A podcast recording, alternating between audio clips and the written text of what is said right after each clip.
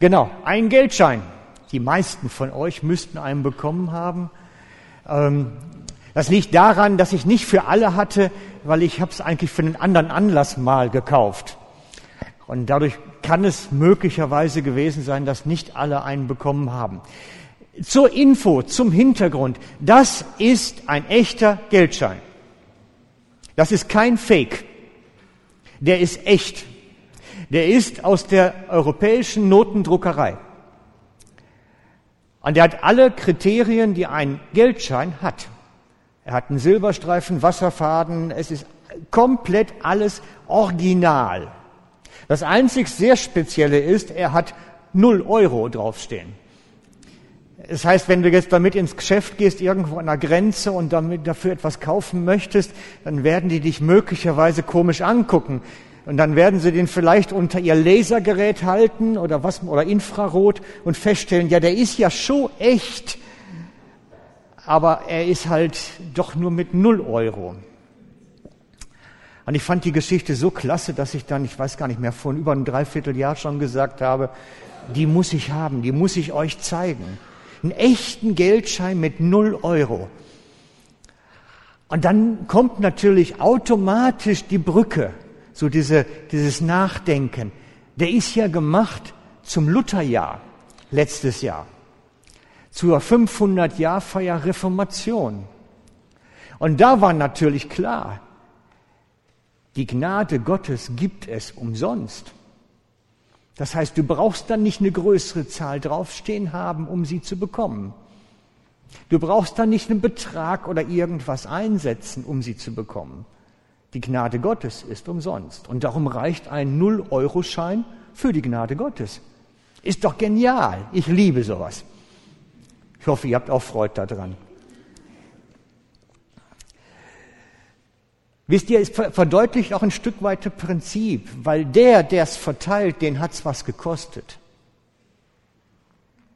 Denn umsonst habe ich den nicht gekriegt für null Euro. Wenn ich denen null Euro überwiesen hätte, dann hätten die mich auch nur dumm angeguckt. Das heißt, der, der Gnade verteilt, den kostet dann schon öppis was. Aber der, der es erhält, ist es wertvoll und doch gratis. Er muss nichts geben.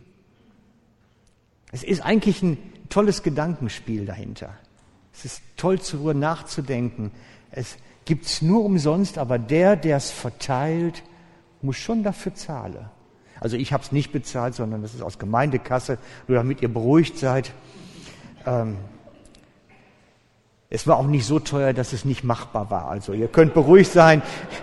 Nicht, dass ich bei der nächsten Mitgliederversammlung eine Abmahnung kriege, wie ich, ich das Geld verschwende. Ich wollte euch einfach zeigen, Gnade Gottes, den, der es verteilt, kostet's öppis. Für den, der es empfängt, ist es sehr wertvoll und gratis. Das ist das Prinzip dahinter. Denn wer, der, der wer Gnade Gottes empfängt, empfängt mehr als nur, in Anführungszeichen, Annahme und Vergebung. Er empfängt auch Wiederherstellung seines Lebens. Und da sind wir im Moment gerade unterwegs in dieser ganzen Thematik. Er empfängt die Wiederherstellung von Leben. Wer anfängt, Gnade zu empfangen, empfängt nicht nur ewiges Leben, sondern auch Wiederherstellung. Und darum geht es mir in dieser ganzen Predigtreihe, die wir im Moment haben, die Predigtreihe der heilenden Gnade. Dass wer anfängt, Gnade zu empfangen, bei dem Leben wieder heil wird. Und ich habe seinerzeit dieses tolle Bild gefunden und habe gesagt, das ist einfach genial dafür, der Klaus Krampfer, der da in seinem Krankenhausbett des Lebens liegt und die Zunge hängt schon völlig schief aus dem Mul und er sieht nur noch kleine Vögel, die wahrscheinlich, so wie das Bild aussieht. Und dann kommt die Anweisung der Ärztin, wenn wir ihm nicht langsam Gnade verabreichen, stirbt er uns noch unter den Finger weg. Und das ist manchmal beim Leben so. Und darum rufe ich selbst den Christen zu. Wenn dein Leben auch so ist, dass du äh, so da in so einem, schon fast in so einem Spitalbett liegst, dann wird es Zeit, dir Gedanken zu machen, ob nicht vielleicht ein bisschen Gnade, ein bisschen mehr und ein bisschen viel mehr möglich und nötig wäre, damit dein Leben wieder in eine Richtung kommt. Denn ich denke, dass auch einige unter uns ein bisschen mehr Heilung an ihrem Leben noch empfangen dürften. Da wäre noch was Gutes zu empfangen. Und ich würde es mir für uns alle wünschen, dass wir fortschreitende Entwicklung hätten. Im zweiten Petrus 3.18 schreibt Petrus, dass wir wachsen sollen in der Gnade. Wir sollen wachsen in der Gnade. Das heißt, das ist nicht so wie ein Lichtschalter an aus, du bist drin oder nicht drin, sondern es ist etwas, was eine fortschreitende Entwicklung hat, die einen Progress haben sollte, wo es wirklich vorwärts geht und wo man wächst drin. Das heißt, das ist nicht einfach nur mal eben, jetzt habe ich es, jetzt habe ich es nicht. Wir sollen darin wachsen, zunehmen. Und ich wünsche es mir für uns alle, dass wir in Gnade wachsen, so wie es dafür angewiesen ist. Wachst aber in der Gnade, ist eine Anweisung. Wie gesagt, wer mitschreiben will, 2. Petrus 3.18 ist das. Und wenn wir in die Berichte von Jesus hineinschauen, in die biblischen Berichte, dann hat er die Menschen nicht einfach nur von Krankheiten geheilt, sondern er hat nachhaltig ihr Leben verändert. Jede Heilung, jede Berührung, jede Befreiung war ein großes, ganzheitliches Paket, wo viel mehr drin steckt, als wir es uns heute manchmal vorstellen. Wenn wir Gebetsdienst machen, denken wir manchmal, wir müssen für den kranken Rücken beten. Wir müssen dafür beten, dass der eingewachsene Fußpilz aufhört oder was weiß ich. Irgendwas halt, irgendwas Körperliches. Bei, bei Jesus war das ganzheitlich. Er sah den Menschen als gesamte Erscheinung und möchte, dass er gesamthaft hergestellt wird. Und jede Heilung, jede Berührung, jede Geschichte hat damit zu tun, dass es mehr ist noch. Dass es mehr ist. Und ich möchte es euch noch mal ganz kurz in Erinnerung rufen. Wir haben die Geschichte vom Zachäus entdeckt. Ganz am Anfang. Und Zachäus kriegt von Jesus zugesprochen, als er sein Herz aufmacht, sein Leben in Ordnung bringt, dass er Heil und Heilung für sich und sein Haus empfangen soll. Er soll ewiges Heil bekommen, kriegt es zugesprochen und Heilung seines Lebens für sich und für sein Haus, das heißt seine Familie, seine Angehörigen. Ich kann das nicht nochmal alles wiederholen. Hört euch die Predigt sonst nochmal im Internet an, steht ja da. Oder wir haben den Bericht von Maria angeschaut, die Besuch kriegt von einem Engel eigentlich mit einer relativ schlimmen Botschaft. Sie soll als Unverheiratete schwanger werden, ohne dass ihr Verlobter der Vater ist. Das ist eine Horrorbotschaft für ein junges Meitli in der Zeit, in der Kultur und wie sie sich traut, Gott in die Arme zu werfen und zu sagen, was du gesagt hast, soll geschehen. Ich vertraue dir. Ich vertraue dir und ich werfe mich in dieses Meer der Gnade hinein. Dann haben wir in Hebräer 10 entdecken dürfen, dass unsere Beziehung zu Gott völlig und für immer gesamthaft wiederhergestellt werden soll. Ohne dass wir zweifeln brauchen, ohne dass wir überhaupt Gedanken uns machen müssen, könnte das irgendwie nochmal schiefgehen. Ich kann auch da nicht nochmal extra drauf eingehen. Dann haben wir die Geschichte von blinden Bartimäus gehabt, der am Straßenrand gesessen hat, gebettelt hat, gerufen hat und wo die Jünger dann gesagt haben, psch, psch, psch, leise sein, leise sein, stör Jesus bitte nicht. Und er trotzdem gerufen hat, oh, Jesus! Und die Jünger haben immer gerufen, nein, leise, leise. Und er hat sich nicht dran gehalten. Er hat sich ebenfalls, war, mir, war ihm egal, was die Leute um ihn dazu sagen. Jesus war wichtig. Er kann helfen. Zu ihm rufe ich. Ihm vertraue ich. Egal, was die da sagen jetzt. Und in der vergangenen Woche habe ich euch versucht rüberzubringen, dass wir geerbt haben. Und ich habe euch gezeigt, was wir geerbt haben, aus Gnade heraus, was das Paket alles enthält. Und so seht ihr, alle Predigten haben einen roten Faden durch die ganze Serie. Es geht um das Entdecken, was in diesem Gnadenpaket Gottes für uns eigentlich drin steckt. Was hat er für uns da parat? Und es hat so viele Facetten, so viele Betrachtungsweisen, dass ich euch eigentlich, ich könnte ein ganzes Jahr predigen und länger, weil letztlich kannst du dir ganze Neue Testament aus diesem Blickwinkel sehen und du entdeckst fantastische neue Sachen. Wie oft hat Jesus zu Leuten gesagt, dein Glaube hat dich gerettet. Was steht bei Rettung? Heil und Heilung. Dein Glaube, dein Vertrauen auf Jesus hat dir Heil und Heilung gebracht. Das steht da. Und so sind wir am Entdecken, wie das mit der Gnade eigentlich wirklich funktioniert, wie ein Leben in voller Gnade aussieht.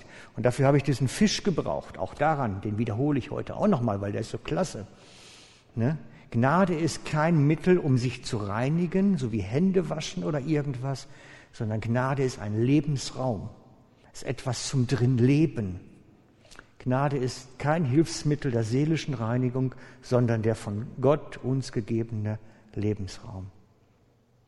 Genau. Und heute möchte ich mit euch mir wieder mal so eine Lebenswiederherstellung anschauen, weil das Evangelium ist voll davon. Also wenn ich irgendwas darin finde, sind das diese Berichte. Und wir nehmen uns heute mal wieder so einen Bericht vor und schauen uns den gemeinsam an. Es geht um eine Lebenswiederherstellung, eine Lebensheilung. Zumindest den Anfang. Bis zum Ende läuft der Bericht nicht. Also, wir lesen Johannes 8 ab Vers 2. Für die, die mitlesen wollen, aber ich werfe den Text auch an die Wand. Johannes 8, Vers 2. Früh am Morgen war Jesus wieder im Tempel. Das ganze Volk versammelte sich um ihn und er setzte sich und begann zu lehren. Da kamen die Schriftgelehrten und die Pharisäer mit einer Frau, die beim Ehebruch ertappt worden war. Sie stellten sie in die Mitte, so dass jeder sie sehen konnte. Dann wandten sie sich an Jesus. Meister, sagten sie, diese Frau ist eine Ehebrecherin. Sie ist auf frischer Tat ertappt worden. Mose hat uns im Gesetz befohlen, solche Frauen zu steinigen. Was sagst du dazu? Also erst einmal, das Vorgehen entsprach der Zeit. Dass man zu einem Rabbi ging, um von ihm den Rechtsspruch bestätigen zu lassen oder ein Rechtsurteil zu bekommen. Und so war es nicht unnormal, dass sie jetzt zu Rabbi Jesus gingen und ihn fragten, sag mal, wie siehst du das jetzt? Was machen wir jetzt mit ihr? Es war nicht völlig abwegig jedenfalls, das möchte ich an der Stelle sagen. Und doch war es eine Falle für Jesus. Sie suchten ja etwas gegen ihn. Und so war es eine Falle, ihn irgendwie in eine Zwickmühle zu bringen, wo er etwas Falsches macht.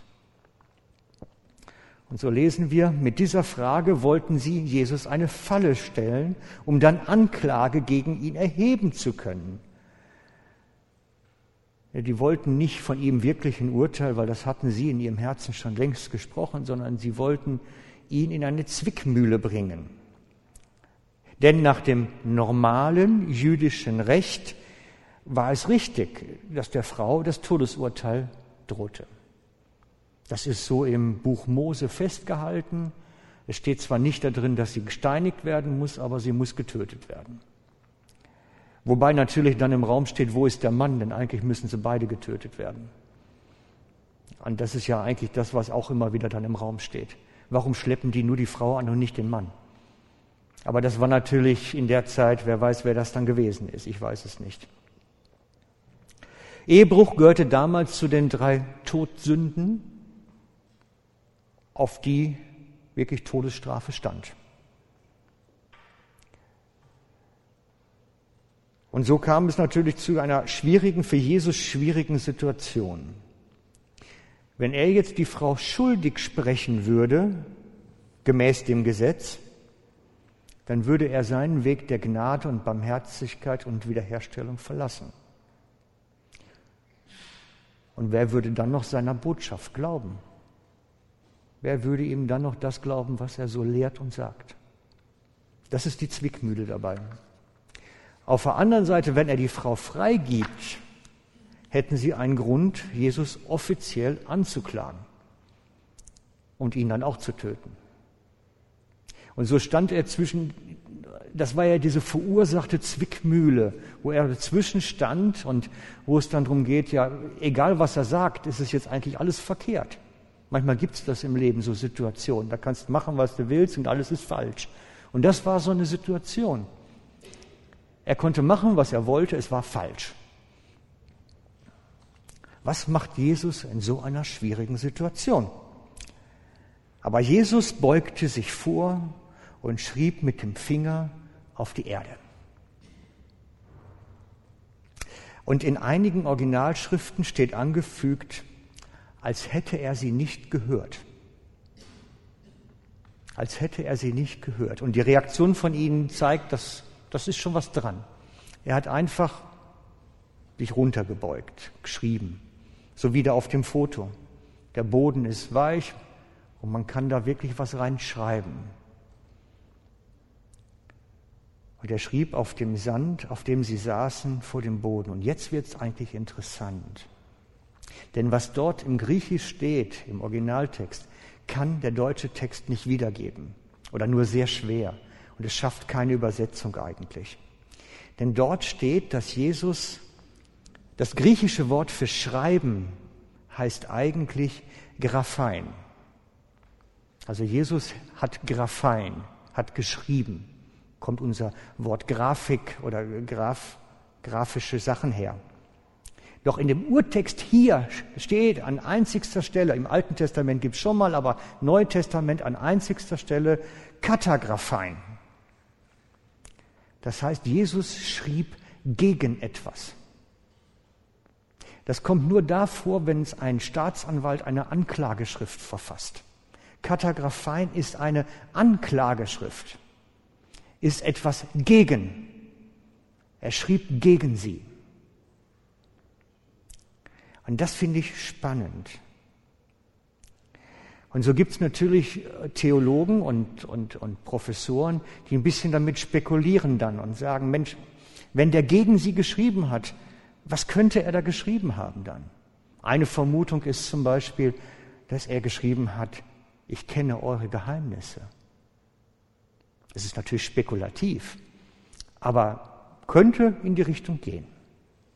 Er schrieb etwas gegen sie, gegen die Schriftgelehrten.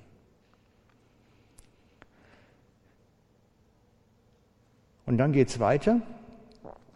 Aber dennoch, obwohl er dagegen sie schrieb, bestanden sie darauf, auf ihre Frage eine Antwort zu bekommen. Wäre natürlich auch ziemlich blöd gewesen, wenn die nachher zum Hohepriester zurückgehen und sagen, ja, wir haben jetzt nichts, weil ähm, das war so eine komische Situation. Sie waren ja geschickt worden von den Führern. Sie mussten ja mit einer Antwort kommen, irgendwie. Und so bestanden sie darauf, eine Antwort zu bekommen. So nach dem Motto, lass uns doch bitte nicht ohne ein Wort von dir zurückgehen. Sag doch irgendwas.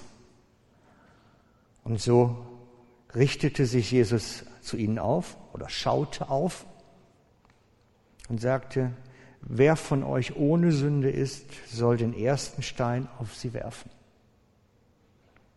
Auch das ist jüdische Tradition, das Festlegen, wer darf den ersten Stein werfen. Da gibt es durchaus Rangfolgen auch. Wer ohne Sünde ist, soll den ersten Stein auf sie werfen. Das ist wahrhaft eine salomonische Antwort. Und dann beugt er sich wieder auf die Erde vor und schrieb auf die Erde. Katagraphein gegen sie. Nicht Graphein, einfach irgendwas. Gegen sie schrieb er. Ein bekannter Professor schrieb dazu, wahrscheinlich hat er einfach ihre Sünden aufgeschrieben. Eine Riesenliste. Aber wie gesagt, es gibt davon keine exakte Überlieferung. Und so von seinen Worten getroffen, egal ob es die geschriebenen jetzt sind oder die gesprochenen sind, verließ einer nach dem anderen den Platz. Die Ältesten unter ihnen gingen als Erste. Spannend, dass das noch erwähnt wird, dass die Ältesten die Ersten waren. Denn das waren ja die, Älteren waren meistens die Führer, die Leiter, diejenigen, die den Ton angaben. Sie gingen als Erste und die heißblütigen Jungen sind ihnen danach.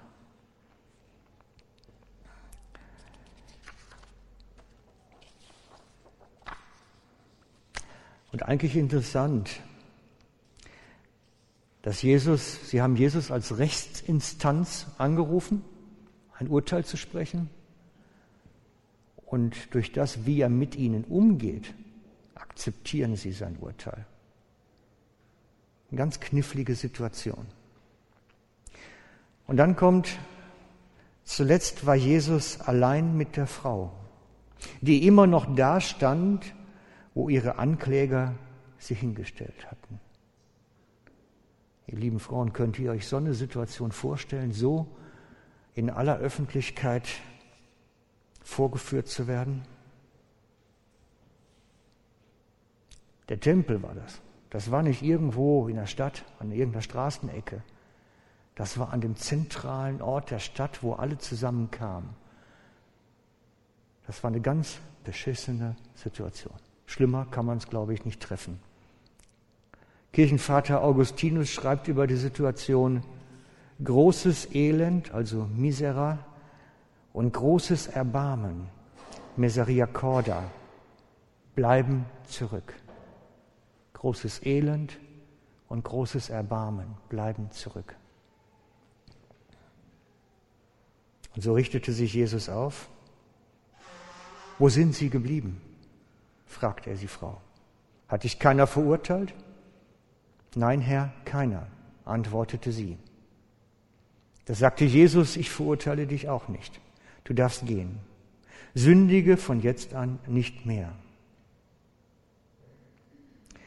Jesus bestreitet nicht die Sünde, die sie gemacht hat.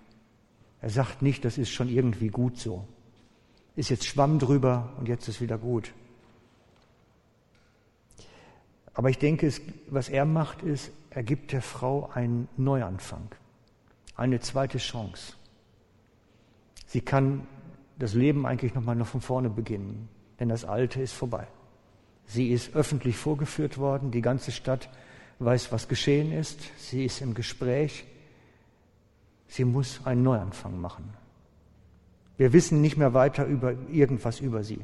Wir wissen nicht, ob sie sich Jesus angeschlossen hat, wir wissen nicht, ob sie einfach an einen anderen Ort gegangen ist, in eine andere Stadt. Wir wissen nichts weiter von ihr. Aber Jesus gibt ihr damit, mit der ganzen Situation, wo sie eigentlich dem Gesetz nach hätte sterben müssen, Todesstrafe, eine zweite Chance. Und sagt, nutze sie, mach so einen Scheiß nicht wieder. In meiner saloppen Art Übersetzung jetzt. Mach so einen Mist nicht nochmal. Du kannst noch mal von vorne beginnen. Du kriegst eine zweite Chance.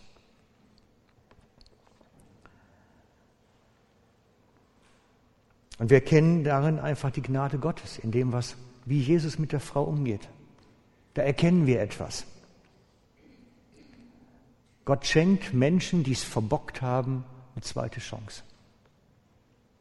Und ich habe es erlebt, dass es auch einigen eine dritte Chance gibt. Gott ist ein Gott der Neuanfänge. Und die brauchen wir immer wieder. Wie viele Menschen in unserem Land haben das Gefühl, das ganze Leben verbockt zu haben? Alles hinten rüber. Die hohe Zahl der Selbstmorde ist ein Zeichen dafür, dass die Menschen sagen, es ist eh vorbei, ich brauche es nicht noch weiter versuchen.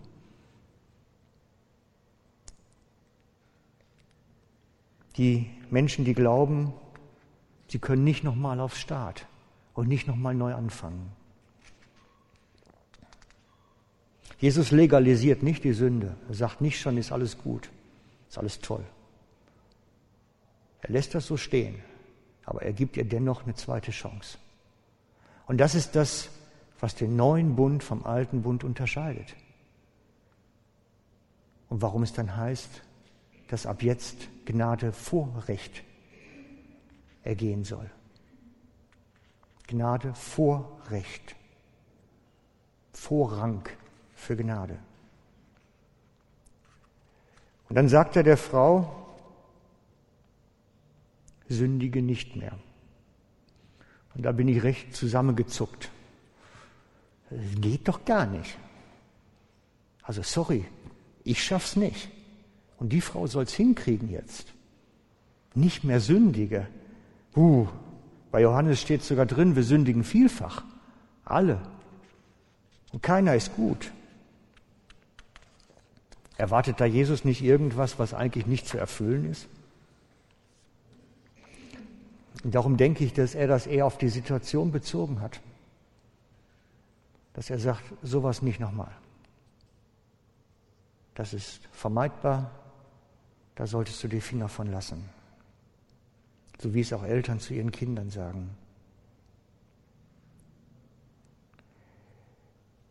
Bereits in den Predigten vorher habe ich immer wieder gesagt, dass Heil und Heilung zusammengehören. Diese Frau brauchte keine körperliche Heilung. Diese Frau hat Lebensheilung erfahren. Ich denke, dass sie die Chance kriegt, nochmal neu anzufangen, ist so der erste, das Ausstrecken Gottes Hand zu ihr. Ob sie sie genutzt hat, wissen wir nicht. Wir wissen nicht, was aus ihr geworden ist. Mir ist einfach wichtig, dass wir verstehen, Gott gibt denen, wo er noch nicht mal weiß, was nachher rauskommt, eine zweite Chance. Und das kann ich immer wieder beobachten. Ich habe letztens ein, ein Gemeindeglied gehabt, der kam mit dem Wunsch, doch für Verwandten zu beten, der schwer im Krankenhaus lag mit Krebs. Also haben wir uns eins gemacht mit dem, der kam und mit einigen anderen Geschwistern und haben für ihn gebetet. Familienmitglied. Und er ist wiederhergestellt. Er kann heute seinem Beruf nachgehen. Er ist wirklich gut. Aber von Gott will er nichts wissen. Und dass wir gebetet haben, das war ja überflüssig.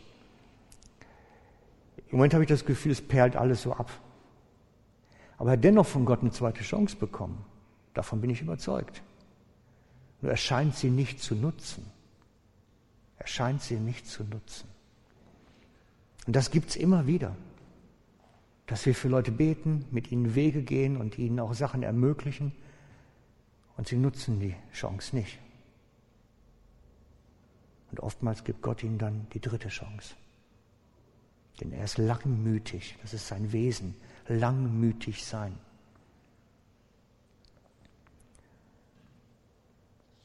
Nochmal zurück zu der angeklagten Frau.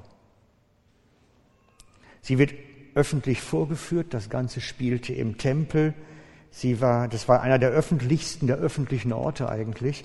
Da passierte gar nichts Heimliches und das war eher die Kontaktbörse der ganzen Stadt. Nirgendwo man mehr Zuhörer oder Zuschauer und sie wird der Öffentlichkeit so vorgeführt.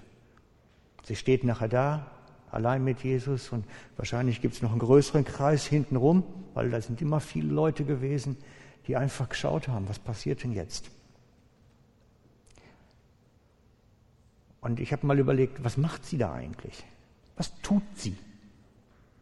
In der ganzen Szenerie, was tut sie? Sie tut nichts. Sie redet nicht. Sie macht nichts. Sie macht nichts. Nichts. Sie ist völlig passiv.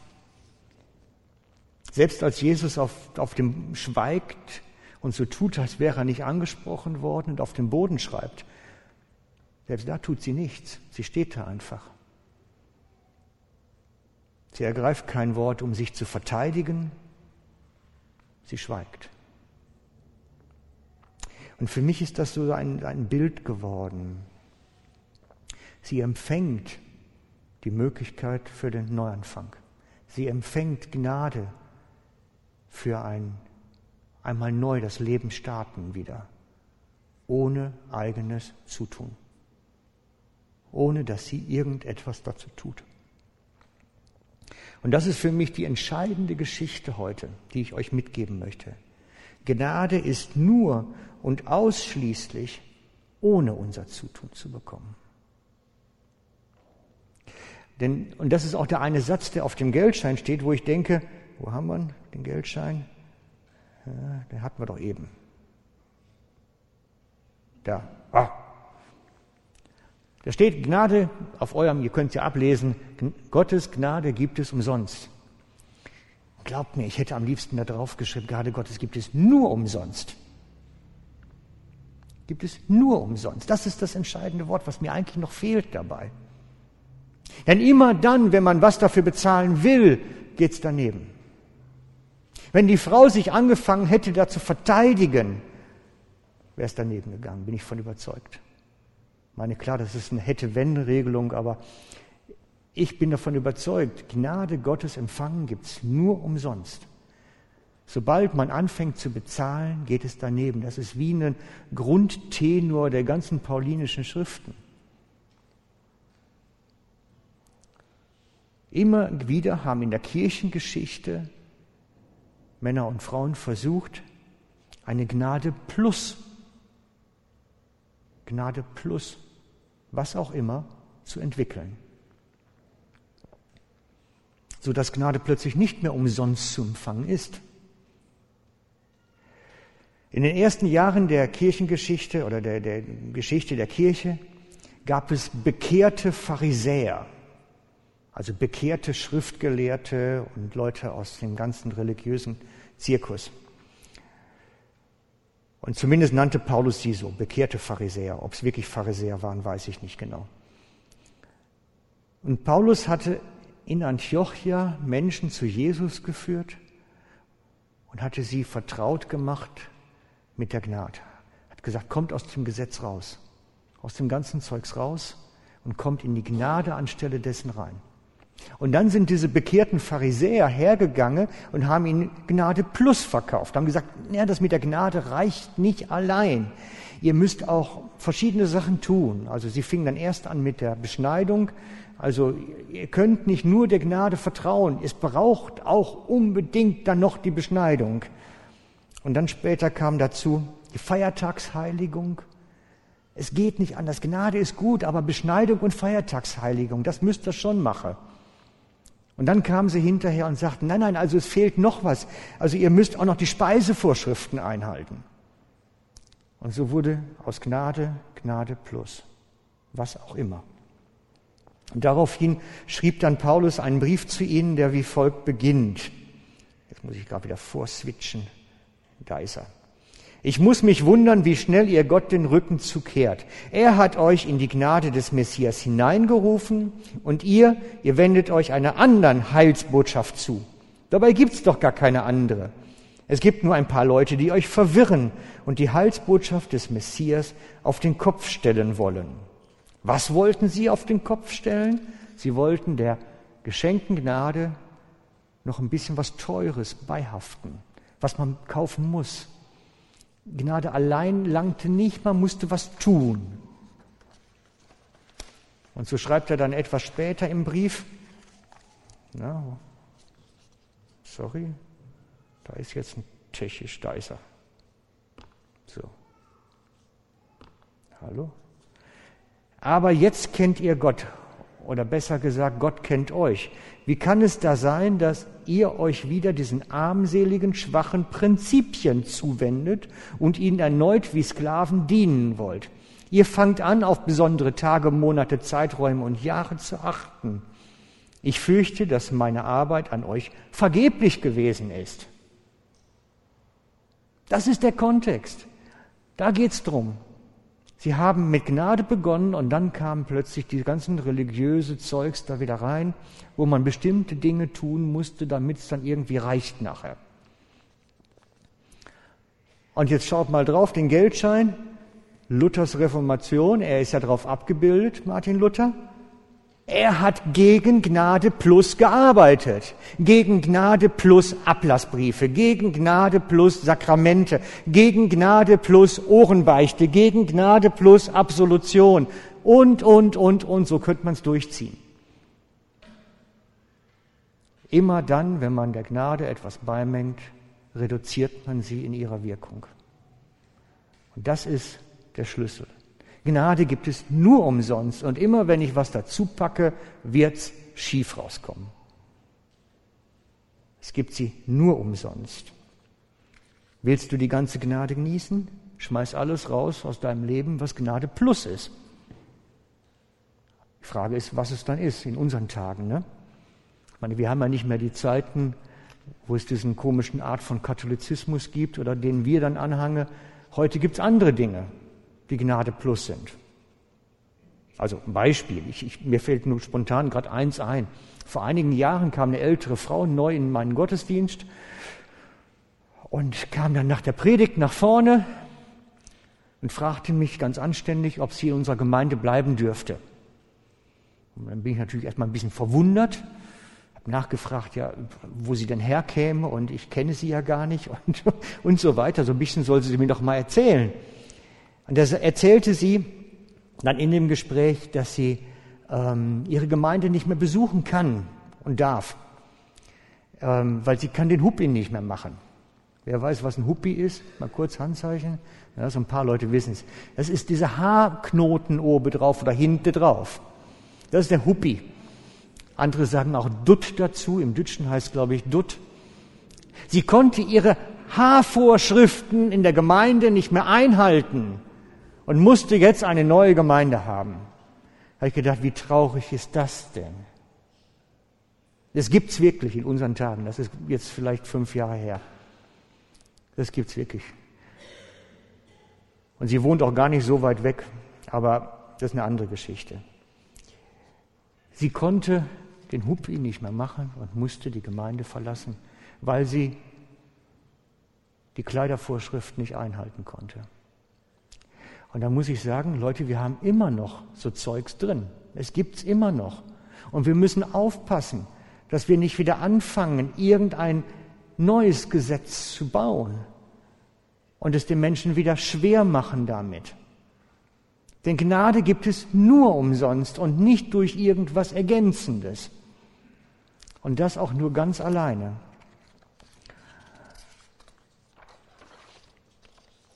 Und manchmal ist es nicht mal eine Erwartung der Gemeinde, sondern manchmal sind es Sachen, die wir selber auch produzieren, dass wir sagen, Gott kann mich aus Gnade gar nicht annehmen, weil ich ja das und das nicht erfülle. Wisst ihr, und manche Sachen, die eigentlich gut sind, können schnell gesetzlich werden.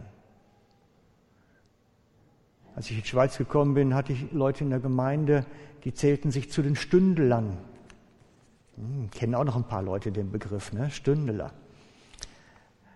Da war es die Pflicht, morgens eine Stunde früher aufzustehen und beten und Bibel lesen. Grundsätzlich nicht schlecht. Wenn es aber ein Gesetz wird, wird es schwierig. Wisst ihr, ich habe mal mit einem, mit einem älteren Mann zu tun gehabt, der erzählte, ich schaffe das nicht, ich habe es gestrichen. Ich hocke mich einfach abends eine Stunde hin, weil ich bin der Abendtyp. Ich kann morgens nicht früher aufstehen. Ich bin morgens unbrauchbar. Bis mein ganzer Motor wieder hochgefahren ist, dann ist 10 Uhr. Da brauche ich keine stille Zeit machen. Versteht ihr, alles, wo wir aus guten Dingen gesetzliche neue Sachen bauen, wird es schwierig. Und da müssen wir aufpassen. Und da gibt es viele Varianten. Und ich lasse euch eurer Fantasie da mal den Raum offen, dass man auch für sich selber schauen kann, wo minder ich die Gnade Gottes, indem ich eigentlich gesetzliche Sachen reingenommen habe. Denn dann wird es gefährlich immer. Denn das mindert die Möglichkeit, in der Gnade zu wachsen. Da komme ich mit Wachstum nicht mehr vorwärts. Was wir ja eigentlich sollen. Also, ich möchte gern beten mit uns.